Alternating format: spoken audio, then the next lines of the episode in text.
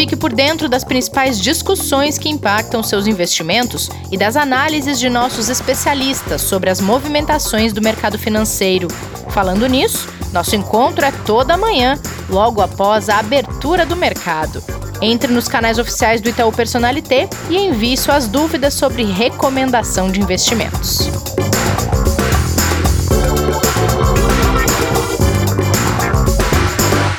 Bem-vindas, bem-vindos ao Investidor em Foco, o podcast de investimentos do Itaú Personalité. Semana recheada, mais uma segunda-feira pela frente. Hoje é dia 6 de julho de 2020. Kleber, tudo bem por aí? Bom dia, Rê, tudo bem e você? Tudo certo. Kleber, o índice Xangai fechou em alta de mais de 5% hoje pelo jeito, eles estão super confiantes com a recuperação da economia chinesa. É, 5,71 para ser exato, aí foi o fechamento do, do índice chinês, né? É, segundo alguns especialistas né, e alguns economistas é, no mercado, eles apresentaram que a China vem saindo rapidamente né, da questão econômica ligada à pandemia da Covid-19. Os dados desde fevereiro né, vem mostrando essa recuperação e é aquela recuperação que a gente já falou algumas vezes aqui em formato de V no gráfico, né? Uhum. Onde ela cai muito rápido e ela volta, ela sobe muito rápido de novo, recuperando a atividade econômica. A gente viu os índices de PMI, né, de atividade no, na economia chinesa na semana passada do mês de junho muito fortes, e isso que vem impulsionando uh, os investidores a apostarem realmente nessa recuperação e esse fechamento ele acabou influenciando os outros mercados asiáticos também que fecharam de forma muito positiva, né? Hong Kong com alta de 3,81, Tóquio com alta de 1,83, e isso já vem refletindo para as outras regiões também, dado o tamanho da importância que é a velocidade de recuperação chinesa. E Kleber, além da velocidade, eu estava lendo que alguns analistas falam numa recuperação sustentável, o que nesse momento é extremamente importante, né? Sim, é, ela se dá exatamente por dois fatores, né? O primeiro pela questão do controle da pandemia, que na Sim. China realmente vem sendo muito rigoroso, né? Os lockdowns uhum. que foram feitos, né? Os isolamentos e as quarentenas que foram impostas pelo governo chinês, é que pelo menos as informações que chegam dão essa sustentação de que a economia consegue agora se recuperar, uma vez que eles têm o controle da disseminação do vírus, né? E um risco muito baixo de uma segunda onda, que é a grande preocupação que ainda ronda ali Estados Unidos e um pedaço da Europa. Por isso, realmente, dessa sustentação mais forte que a gente vê ali na economia chinesa e no, no país como um todo ligado à pandemia. Sim. Falando em Estados Unidos, mesmo com esse temor por segunda onda, mesmo uh, com tendo tido feriado na última sexta-feira, ou seja, os mercados norte-americanos ficaram três dias aí sem operar, os resultados da criação de empregos da quinta ainda impactam nos mercados globais, né? Não impactam, impactam de forma positiva, né? Porque a gente não teve nenhum dado saindo nos últimos dias que viesse a mudar essa visão que a gente teve ali no fechamento da quinta-feira. Então, quando a gente olha para os mercados agora, tanto os futuros né, vão subindo ali na casa de 1% nos principais índices, né, é, principalmente para o S&P 500 subindo 1,11, né, o Nasdaq subindo 1,10, e a gente vê ali uma expectativa também de que a gente tenha o reflexo positivo das medidas todas também anunciadas pelo Fed, pelo governo norte-americano, de mais estímulos, né, de outras medidas que eles vêm tomando para injetar novos recursos a ponto de realmente ajudar na recuperação da atividade. Então a semana começa bem positiva aí é, e até acima das expectativas do que a gente tinha para o início aí dessa, desses próximos dias, aonde a gente ainda tem sim no mercado uma preocupação muito grande, como a gente falou, do risco de aumento de casos no próprio Estados Unidos, que ainda é uma preocupação ali grande dos infectologistas, dos médicos, né, e do sistema de saúde, que vê aí uma retomada, infelizmente, de novo de novos infectados. Mas, para o lado da economia, a expectativa está superando essas preocupações nesse momento, Rê. Sim. E na Europa, pelo jeito, tem numa balança para o lado negativo algumas evidências de que a pandemia avança em alguns países, até mesmo por onde ela já passou, e do lado positivo da balança, uma expectativa muito forte em relação aos testes e a, da produção de vacinas que garante o lado otimista dos mercados europeus, né? É, o, o, Michael Ryan, que é o diretor executivo da OMS, na sexta-feira, ele chegou a afirmar que é improvável que se consiga uma vacina para a Covid com uma disponibilidade em massa ainda em 2020. Mas não é uhum. o que alguns especialistas né, e alguns analistas europeus estão colocando ali na mesa. Pelo contrário, eles acreditam que sim, eles vão conseguir desenvolver pelos últimos resultados que eles tiveram e pelos resultados também que outras farmacêuticas vêm conseguindo no próprio Estados Unidos apresentar. Que isso deve sair sim ao longo dos próximos meses e provavelmente antes do final do ano a gente já tem aí a capacidade de uma boa parte da população ser atingida, ou seja, conseguir acesso a essas vacinas. Esse é um outro ponto que vem ajudando também no mercado europeu, que sobe também agora na parte da manhã, agora com a expectativa aí da abertura do mercado americano que está nesse momento abrindo, mas a Alemanha subindo aí próximo da casa de 1,80, né? O Eurostox também com uma alta muito forte, Londres subindo quase 2%, e, e o cenário como um todo é realmente em cima dessas expectativas, mais do que de fato de um, um, uma efetividade de saber quando que isso vai estar disponível. Só que voltamos ao mesmo ponto, né? A Europa também está mais avançada que os Estados Unidos na questão de controle, apesar de alguns problemas pontuais locais que eles tiveram, está até uhum. que relativamente bem controlada. E os dados econômicos de atividade da semana passada também foram positivos na Europa, que ajuda a sustentar essa expectativa, esse otimismo aí dos investidores. É. E outra coisa que eles têm feito, né, Kleber, é conseguido fazer um isolamento muito forte de locais que apresentam reincidência do vírus. Isso aconteceu na Alemanha, por exemplo, teve uma região que voltou a ter casos, eles fizeram lockdown naquela região de imediato. E isso acaba evitando que o vírus se prolifere e que isso seja ou venha a ser uma nova onda do, de contaminação. Não, perfeito. É, é que é o mais importante, né? Se você conseguir controlar, que foi muito o que a China fez, né? Sim, quando Exato. a gente lembra de Wuhan, né? Quando eles viram que o foco estava ali, se eles isolassem aquela região da maneira mesmo que radical que fosse, ele conseguiria inibir o máximo possível que você aumentasse as outras regiões que estão mais controladas, que estão com claro. uma situação melhor.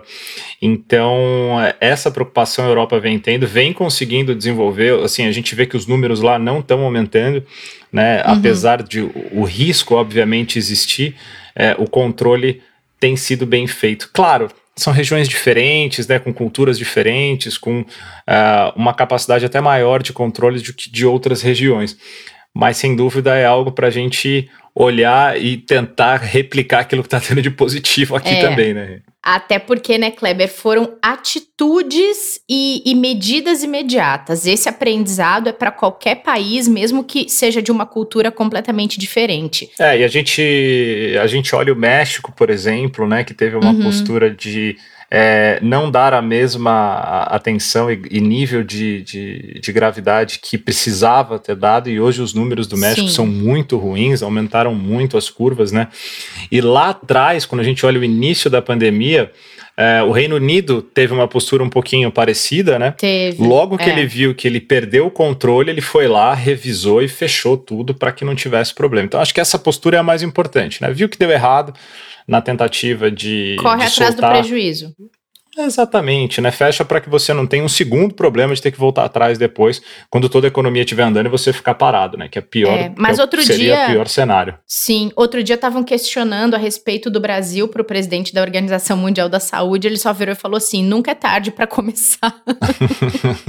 né? É. Não precisa mais a dizer OMS nada. Tem dado, tem dado realmente notícias e informações que, que são muito mais negativas. E a gente entende que é o papel do OMS também, né? A OMS ela tem que é, passar o dado mais negativo ali e, e passar realmente a preocupação dela para o controle, obviamente, de todas as regiões ser um pouco mais forte, né? Mas cabe a cada país fazer o seu trabalho de contenção, né? Sim, é por isso que ele disse, nunca é tarde para começar, porque se alguém tem dúvida de que precisa tomar medidas em prol do combate a um vírus que ainda não tem uh, solução, né? Começa em algum momento, não fica aí esperando. Bom, falando em Brasil ainda, vamos lá. Teve hoje boletim Focus e também o ministro Guedes dizendo que deve ter reforma tributária ainda em 2020. Possível, será, hein, Kleber? Olha, o Guedes deu uma entrevista bem interessante, longa ontem, né, dando a fonte aqui a CNN, né, à noite, uhum. é, onde ele passou por diversos assuntos e realmente, se a gente olhar do ponto de vista de tudo que a gente está passando, foi uma apresentação bem rica, em, tanto em questão de informação quanto em questão daquilo que vem sendo feito pelo governo, né. Na semana passada, a gente teve, só para passar aqui, um fechamento positivo para o investidor, né? O Ibovespa fechou com alta de 3,12 na semana. É, o dólar se desvalorizou em relação ao real em 2,59, dando sinais aí também positivos, né? Da aceleração que a gente teve, que a gente falou aqui de produção industrial, de alguns dados positivos locais, mas basicamente essa melhora é por andar na mesma esteira do otimismo do investidor no, no cenário internacional. E aí, quando o Guedes veio apresentar ontem, né, ele disse que antes da pandemia o Brasil estava numa rota de crescimento de 2,5%, né, depois que o IBGE divulgou que o PIB do país cresceu 1,10%, né, em 2019, e ele acredita que esse número vai ser revisto ainda, é, provavelmente depois que tudo passar. Né? O Guedes ele está uhum. otimista, principalmente pelo que vem sendo feito em termos de, de injeção de recursos. Ele apresentou uma nova proposta também para um novo trabalho formal, né, para a lei trabalhista que ficaria ali Sim. entre a, o, o que é hoje o CLT e o trabalho informal aonde as empresas poderiam contratar os, investi uh, o, perdão, os trabalhadores é, num modelo que seria muito mais flexível, sem a necessidade de recolhimento de FGTS ou de INSS, desonerando os empregadores né, e abrindo possibilidade de ajudar aí, pelo, pelo, pelo número que ele deu aí, em torno de 38 milhões de trabalhadores que hoje estão no trabalho informal e que poderiam migrar para um modelo formal também de contratação é, apresentou de novo os números que eles têm e as intenções de ajuda a grandes empresas. A gente falou de companhias aéreas aqui, né, Rê? Sim, Ele apresentou um programa que eles têm não só para companhias aéreas, mas como outras empresas também que estão passando por crises muito pesadas, aonde as empresas lançariam novas ações, o governo compraria essas debêntures dessas companhias, Sim. segurariam essas debêntures até a recuperação, essas debêntures seriam conversíveis em ações e depois quando o mercado voltasse, que essas ações fossem valorizadas, que as empresas voltassem à sua atividade, o governo venderia essas debêntures conversíveis em ações no mercado, onde todos ganhariam, né? Eles capitalizariam a empresa no primeiro momento e depois o governo teria o retorno pela própria valorização que teve os papéis das companhias. Então, uhum. Tem diversas uh, formas e medidas que o governo está estudando para tentar melhorar essa situação. É, com relação à reforma tributária, ele disse que as reformas em si, né, ele disse que essa seria, é, sem dúvida nenhuma, depois de olhar para a saúde, para a renda das pessoas é, e para a situação fiscal, se tudo isso realmente estiver em ordem, eles vão ter tempo e fôlego para de repente voltar a estudar a questão das reformas e a que ele mais gostaria seria essa, né? Tanto Sim. administrativa quanto tributária. Administrativa eles já vêm fazendo meio que em paralelo com, com um pouquinho sobre esses recursos para estados e municípios que foram liberados, né, onde eles conseguiram fazer o acordo para não aumento de salários de servidores. É, e todo esse trabalho que vem sendo feito, ele espera conseguir concluir com pelo menos o encaminhamento dessas reformas, mas que provavelmente ficaria só para 2021. Mas tudo depende muito de como vão transcorrer os próximos meses aí, né? É, só para fechar, o último ponto que você colocou em relação ao relatório Focus, né? A gente teve aí é, mais uma revisão do PIB, né, para essa semana, aonde a gente olha é, para um número já um pouco pior em relação ao, ao que a gente tinha na semana passada, né? é, ele saiu ali dos 6,50 para 6,54, tá? Uhum. E quando. Perdão, até melhorou, desculpa, eu falei ao contrário aqui. Ele saiu de 6,54 para 6,50, melhorando Uma marginalmente leve. ali. É, é, não dá para dizer que, que melhorou, né? Né, não muda nada, continua a mesma coisa, né? A estimativa de crescimento para 2021 foi mantida, tá? Em 3,50 e a Selic também, 2% para esse ano, 3% para o ano que vem. Lembrando que a nossa avaliação aqui é que a Selic fecha o ano de 2020 com 1,75, uhum. tá? Para a inflação, ela continuou ali em 1,63 para esse ano e 3% para o ano que vem quando a gente fala do IPCA, ou seja, pouca variação, porque a gente teve pouca movimentação no mercado para uma reavaliação.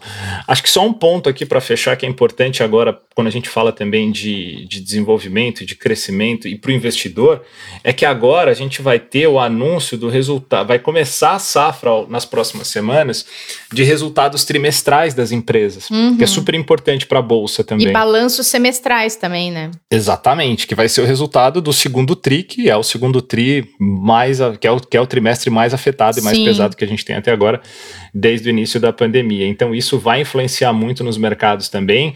Obviamente que os balanços são globais, então é para as bolsas americanas, europeias, para todas. É, mas para o investidor ficar muito atento nesse mês de julho aí, que sem dúvida vão ser informações que vão mexer bastante, principalmente para aqueles que já estão posicionados. Perfeito, fica essa dica. E tem uma outra dica para dar para quem nos ouve aqui no podcast: é que na próxima quinta-feira, dia 9, a gente vai receber uma colega que também é especialista em investimentos e vai responder perguntas que vocês, ouvintes, deixaram nos comentários do YouTube, que no fim das contas é o único meio de interação que a gente tem, porque as plataformas de podcast de áudio, poucas delas permitem comentários, né? Então, a gente pegou os principais comentários que vieram pelo YouTube, vai responder na quinta-feira as perguntas, e se vocês ainda tiverem algumas dúvidas que queiram que a gente responda na próxima quinta, dá tempo de mandar nos comentários, pode ser desse episódio, do episódio de amanhã ou de quarta-feira, enfim, do que a gente disponibiliza também no YouTube, independente da plataforma onde você escute os episódios do Investidor em Foco. Então fica a dica, dá tempo ainda. E Kleber, venha preparado amanhã para nossa aula de toda terça-feira. Sem dúvida. E eu só quero deixar um último ponto aqui para os investidores que gostam de anotar, né, o que tem de importante para a semana, bem rapidamente. Hum. Tá? A gente vai ter na quarta-feira o vendas no varejo aqui no Brasil, que vão ser divulgados, que é super importante. E o IPCA, que sai na sexta-feira, às 9 horas também, que é outro dado muito esperado aí pelos mercados, além da balança comercial, é, que vai sair é, hoje à tarde aqui para a gente, às 15 horas, uh, que é um resultado que sempre também mexe um pouquinho aí com as análises dos investidores e dos analistas aí de mercado, tá? Então, um pouquinho da agenda que não está tão recheada, mas que é uma semana que a gente ainda está a confirmar aí, é, ver direitinho se vai ter mercado na quinta ou não. A gente volta com os investidores aí, porque foi um feriado antecipado, né? Verdade. E que a gente tem aí para o dia 9 de julho aqui com a gente. Combinado. Kleber, a gente se encontra no próximo episódio, então. Obrigado, Rê, valeu. Até lá. E vocês ainda podem acompanhar a live desta segunda-feira, às 5 horas da tarde, que vai falar das retrospectiva semestral da economia. Importante saber como é que os analistas do Itaú olham o que aconteceu e projetam o segundo semestre. Então não percam às 5 da tarde no YouTube e no Instagram do Personalité. Gente, protejam-se, cuidem-se. Até amanhã no próximo episódio. Fique por dentro das principais discussões que impactam seus investimentos e das análises de nossos especialistas sobre as movimentações do mercado financeiro. Falando nisso, nosso encontro é toda manhã, logo após a abertura do mercado. Entre nos canais oficiais do Itaú Personalité e envie suas dúvidas sobre recomendação de investimentos.